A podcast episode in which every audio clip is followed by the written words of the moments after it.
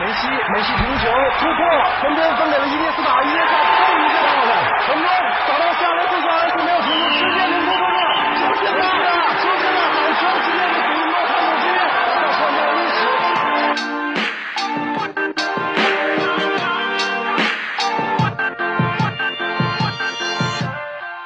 九秒五八百米极限速度，零点五秒三分绝杀出手，十六公里九十分钟跑动距离，四大满贯成就最高荣誉，伤病隐退，汗水眼泪，拼搏奋进，荣耀胜利，梦想创造奇迹。奇迹发生在这里，这里是巅峰体育。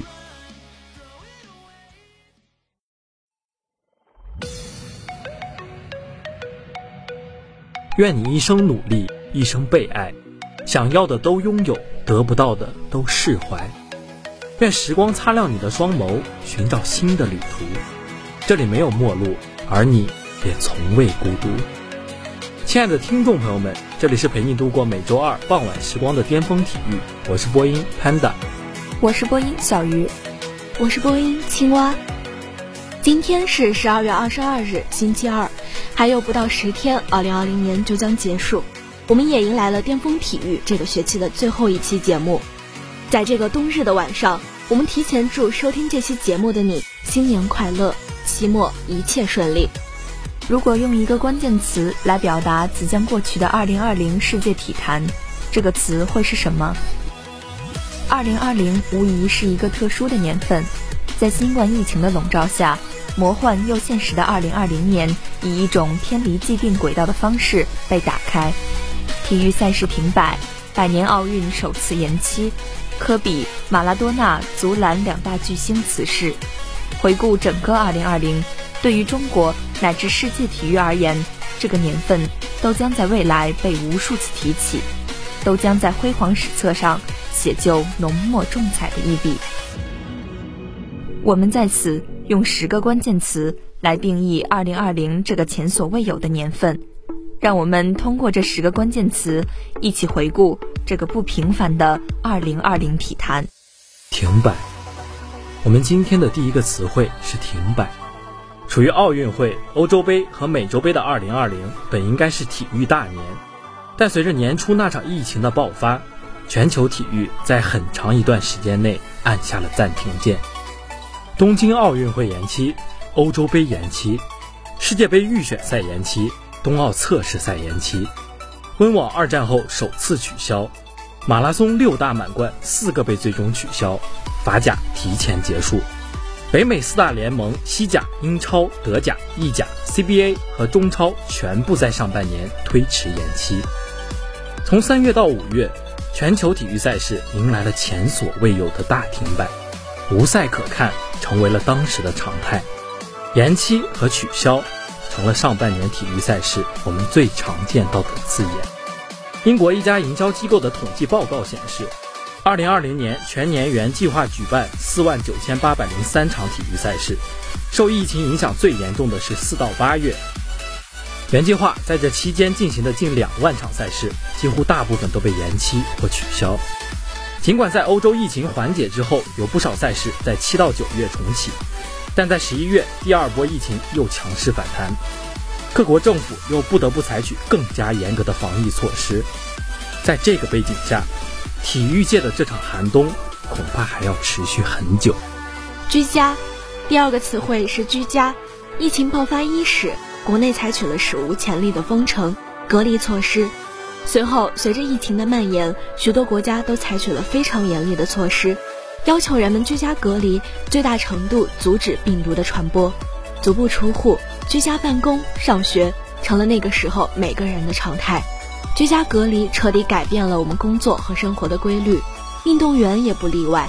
在社交媒体，你可以看到运动员们在自家后院进行锻炼，保持状态。球队通过线上视频的方式来全队合练。虽然之后随着疫情的缓解，防疫政策的放开，球员们回到了球场进行比赛，但是这次疫情所产生的影响是显而易见的。长期没有比赛，影响了运动员们的状态与体能，这也推动了比赛规则的更改。以足球为例，七月底开赛的中超新赛季采取了两阶段比赛的赛会制，单场能换五人的规则被广泛采用。复赛后的欧冠采取单回合淘汰赛，都是疫情防控考量下的特殊策略。自救，二零二零年各行各业的发展都受到了不同程度的影响，对于参与人群聚集性强。注重线下场景的体育行业而言，影响尤其明显。长时间没有比赛，没有球迷进场，没有赛事转播，没有赞助商活动，体育行业的收入锐减。很多体育公司为了生存，缩招、停招，甚至是裁员，都成为了他们断臂自保的方式。而对于最重要的赛事来说，线下赛线上办也成为体育办赛的新趋势，成了赛事自救的重要出路。在疫情得到有效控制后，空场集中办赛、球员隔离、病毒检测常态化，都成为体育赛事复赛的标配。国内中超和 CBA 复赛就是最具代表性的例子。以空间换时间，这也是各大赛事在疫情下生存的自救。告别，二零二零年又是离别的一年，有不少运动员选择与心爱的竞技场作别。世界杯冠军门将卡西利亚斯。巴萨名宿马斯切拉诺，中国羽毛球名将林丹，加拿大飞人文斯卡特，俄罗斯网球名将萨拉波娃，格斗传奇蜘蛛安德森席尔瓦，还有 WWE 传奇角色送葬者的扮演者马克卡拉威，他们都在这一年结束了自己的职业生涯，而有的体育人则是永远离开了这个世界。二零二零年一月二十七日，科比意外离世。三百零四天后，一代球王马拉多纳也永远离开了我们，两位巨星同时陨落。二零二零注定是充满了悲情的一年，而告别我们的不只有这两位传奇：NBA 前总裁大卫斯特恩，前国际篮联秘书长斯坦克维奇，前 NBA 爵士传奇主帅杰里斯隆，纽约洋基队拥有者之一汉克斯坦布伦纳，前国足主教练高峰文。阿根廷功勋主帅萨维利亚，意大利足坛名宿保罗罗西，前利物浦功勋教练霍利尔。这个2020，我们已经告别了太多的人。新秀，江山代有才人出，各领风骚数百年。2020年是送别的一年，也是遇见的一年。在这一年，我们见证了阿方索戴维斯和哈兰德两大新星的横空出世。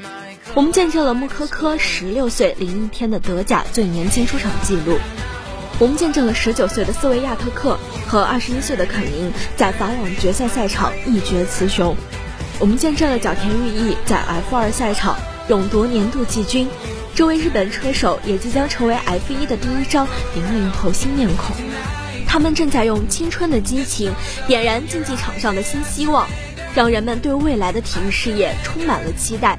时代在更替，情怀却不改变。一个蓬勃向上的体育世界，或许就在不久的未来。内卷，我们今天的第六个关键词是内卷。内卷又称内卷化，翻译自英语单词 evolution，它本是社会学术用语，指一种社会或文化模式在发展到一定阶段后停滞不前，或无法转化为更高级模式的现象。现在很多高校学生用“内卷”来指代非理性的内部竞争，这个词汇也屡次出圈，引发讨论。而在今年疫情爆发、市场大缩水、竞争越发激烈的背景下，“内卷”这个词又火了。不可避免的，体育产业已经开始呈现出内卷化的趋势。比如，在今年体育产业的大环境当中，学生需要和已经入行的初级从业者竞争。学生与学生之间因为就业而产生的竞争，原本想要出国的同学回流参与考研产生的升学竞争，许多体育事业或是体育产业的工作者，或曾受过某项运动的专业训练，或仅仅因为喜欢某项运动而投身其中，渴望做出一番成就，但往往苦闷于即便付出再多努力，也一时半会儿找不到出路。有人抱怨体制的积弊。有人以体育是慢生意而聊以自慰，即便早已置身于内卷化而浑然不知，而打破内卷也绝非容易之事。正所谓隔行如隔山，任何一个体育项目，从竞赛规则到历史典故，从人脉资源到落地执行，都有着很高的熟知门槛。打破行业发展瓶颈，逃离内卷怪圈，也需天时地利人和的共同作用。新王，特殊的2020，曾经按下暂停键的体育赛事，也迎来了新的王者加冕。利物浦一骑绝尘，三十年联赛梦中圆，首夺英超冠军，还创下了最晚夺冠时间和最多提前轮次夺冠的记录。拜仁慕尼黑成为巴塞罗那之后第二个两次夺得三冠王的队伍。欧冠更是以前无古人的全胜战绩，王者加身。江苏苏宁斩获队史中超首冠，成为中国足球历史上第九支顶级联赛冠军球队。奥地利小将蒂姆在美网夺冠，夺得了属于九零后的首个大满贯。波兰新星斯维亚特克法网加冕，成为罗兰加洛斯五年来领奖台上的第一张新面孔。湖人 NBA 时隔十年再捧杯。球迷们喊了多年的湖人总冠军，终于再次从愿景变为现实。汉密尔顿加冕 F1 七冠王，追平舒马赫保持的车手总冠军次数纪录。洛杉矶道奇时隔三十二年再次问鼎 MLB 世界大赛冠军。二零二零年，我们见证了太多的新王加冕，即将到来的二零二一，谁又将继续书写新的传奇？电竞强烈依赖于线下场景的传统体育行业被迫停摆，但有着线上灵活性优势的电竞行业却在2020年迎来了爆发。2020年全球电竞运动行业发展报告中显示，疫情期间中国电竞用户新增约2600万。在这样的背景下，电竞赛事当仁不让地成为各大品牌商的救命稻草。S 十全球总决赛成功在上海落地。成为了今年关注度最高的体育赛事之一，而就在最近的十二月十六日，在亚奥理事会第三十九次全体代表大会上，电子竞技正式获准列入杭州亚运会竞赛项目。近些年来，在争议中不断发展的电竞，终于以正式的身份登上了大雅之堂。亚运会也必将成为电竞争取其智力体育身份被公众认可路程上的里程碑。电子竞技在快速前进的同时，在二零二零年迎来了快速成长，也得到了更多的认可。体育一百分，体教融合在今年再次成为了热门话题。无论是体育中考一百分，还是今年一系列体育政策的发布，他们都为体育行业，尤其是体育教育行业，勾画出了一系列精彩的蓝图。体教融合的重要性不言而喻。早在九月。国家体育总局体育经济司在京召开体育产业“十四五”发展规划编制研讨会，会议透露，目前体育产业“十四五”发展规划编制工作正按照编制计划有条不紊地推进。随后，国家体育总局和教育部又联合印发《关于深化体教融合、促进青少年健康发展的意见》。这份文件提出八个方面、三十七项政策措施。全方位推动深化体教融合，促进青少年全面健康成长。